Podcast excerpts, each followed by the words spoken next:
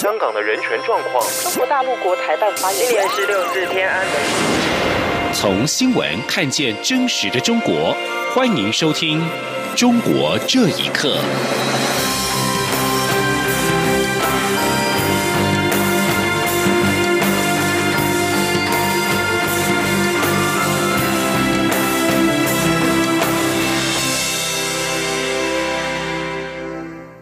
听众朋友们，晚安，欢迎收听《中国这一刻》，我是李自立。香港反送中示威活动仍在持续中。陆委会今天下午表示，香港这三天仍有游行示威，加重提醒国人审慎评估近期前往香港的行程规划。如果前往香港，务必关注相关报道，密切注意示威游行的相关动向，避开示威活动的现场，以免影响行程跟自身的安全。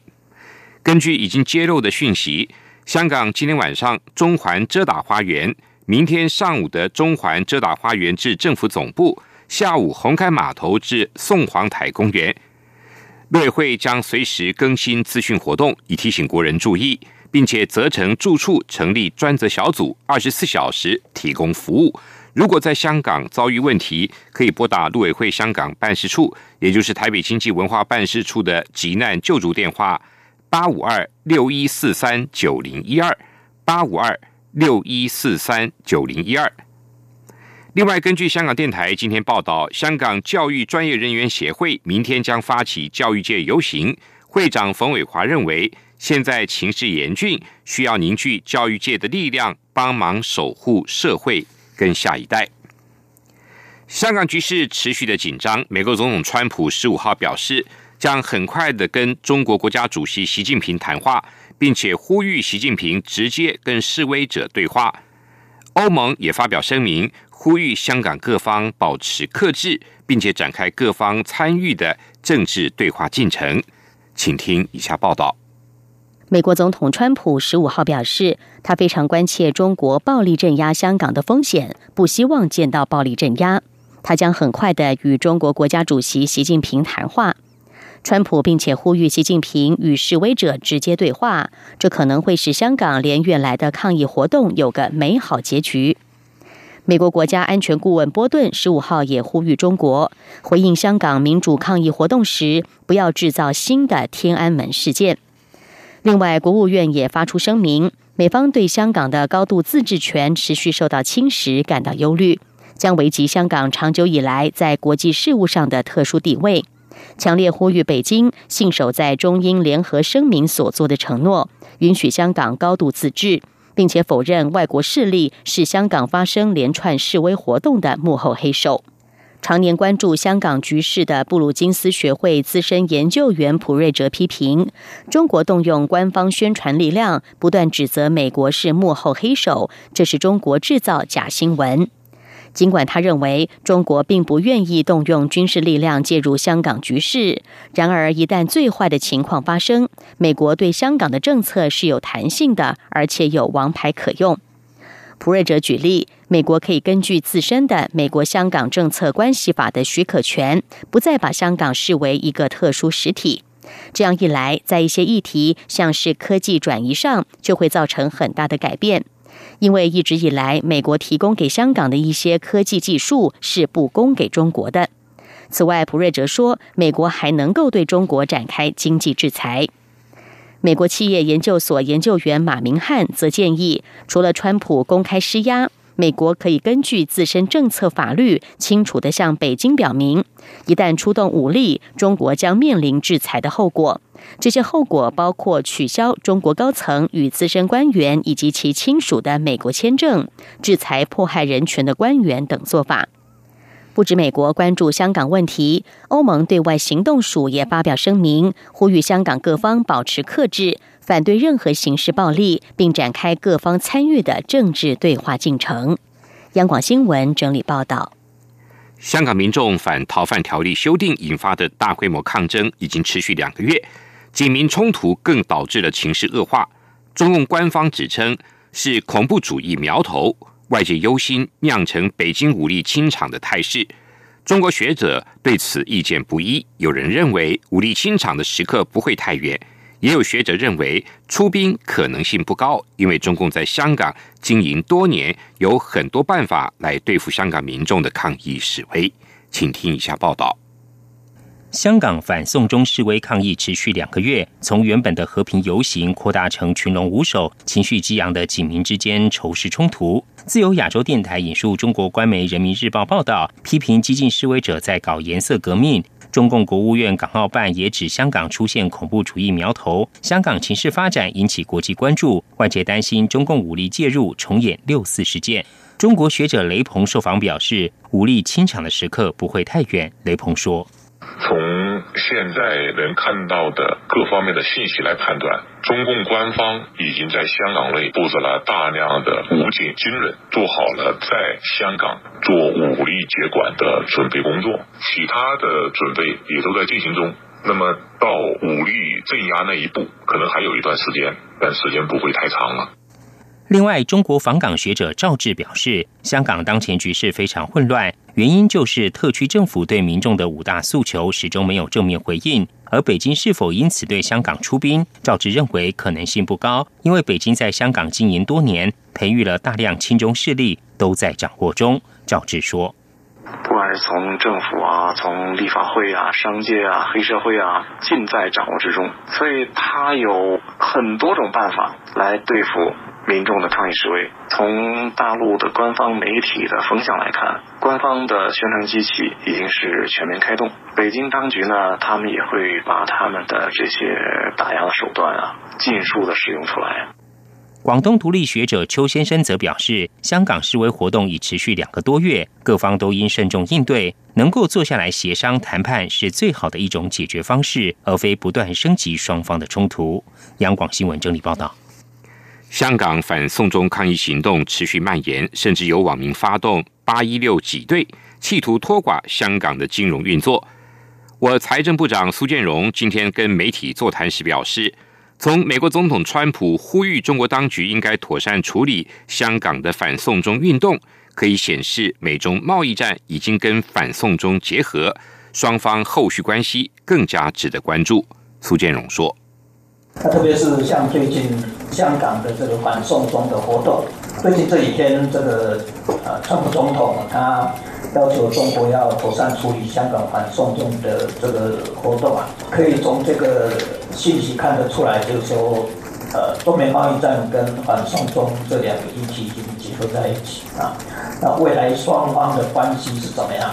这个是值得后续我们关注的。啊香港近年来大力发展创新跟科技事业，培育新兴的产业。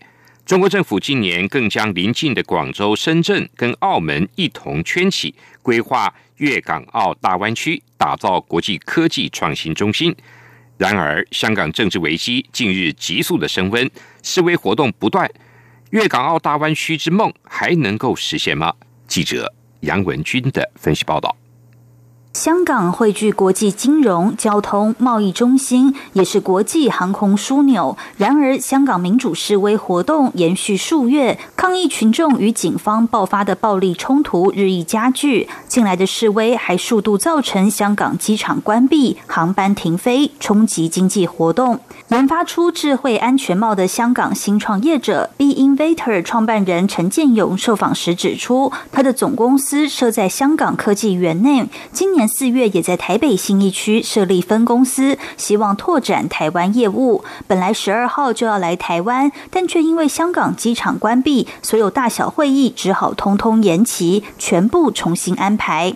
发展多项物联网技术应用的台湾新创公司优纳比市场生态圈负责人邹红平受访时指出，优纳比主要是企业对企业 B to B 的合作，目前往来都没有中断，在新创圈还没有听到有被示威游行干扰导致生意不好做。他指出，除非有一天中国政府压迫香港，让整个体制都改变，否则目前示威是还没有影响到。不过，邹红平也提及，香港贸发局今年四月才大举来台湾招商，询问台湾新创业者有没有兴趣到香港落地。但以现在这个局势，本来有规划的业者铁定会暂停。他说：“仅一个公司新公司来说，呃，任何的一个政治变动啊，对于它在整个亚太市场的稳定性有有所影响的话，那我只要如果说有在亚太做贸易的，他都会有一些担心的，啊，这个是这个是难免的。那啊，可是我我觉得针对比方说想要去香港创业的呃台湾台湾新创啊，这个会会是一个就是很大的影响，就他可能会目前先暂停这样的一个动作。在台湾经营购物免自提的新创业者 iCarry 直流电通公司副董事长李长玉受访时也指出，他们的客户来自全球各地，目前营运一切正常。他评估香港示威受到各国关注，应该不太可能擦枪走火，也不可能完全封锁，推测应该还在可控制的范围内。相信未来一定会有一些措施出来，但若真的发生什么状况，也只能跟着政策走向调。整香港是亚洲金融中心重镇。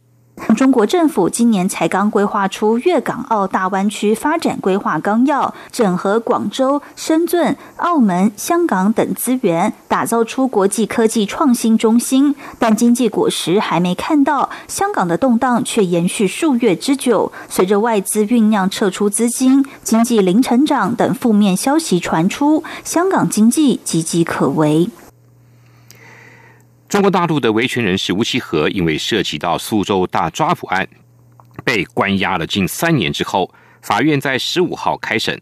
家属表示，吴其和因为在网络上针对一些热点议题发表看法，遭到当局以涉嫌寻衅滋事罪拘捕，并且忧心基于各种因素，恐怕会遭到当局重判。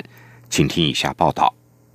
二零一六年 G20 峰会期间，苏州当局对异议人士实施大抓捕，先后有十一人被捕，并被控煽动颠覆和寻衅滋事等罪名。大部分人获准取保候审，维权人士戈觉平和吴其和却都一直被羁押。吴其和涉嫌寻衅滋事案，十五号在苏州市法院开审。他的妻子王灿芬接受自由亚洲电台访问时表示，气氛很紧张，当局在法院外加强警力戒备。二零一四年三月，多名中国大陆维权律师和公民亲属到黑龙江佳木斯市建三江地区一个农场，要求当局释放被关押的公民。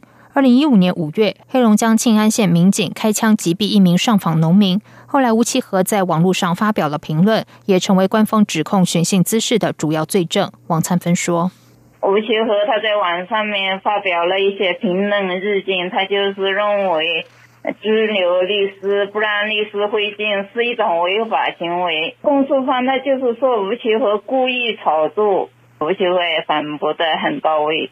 他就是说我更关注社会热点问题，我没有错。这个都是真正发生的事情，吴其和根本就没有关，没有炒作，他就是行使自己公民权利。吴其和认为警察开枪杀人是不对的。吴其和在网上发表了一些评论，嗯，他们就是说吴其和故意炒作社会热点问题，构成寻衅滋事行为。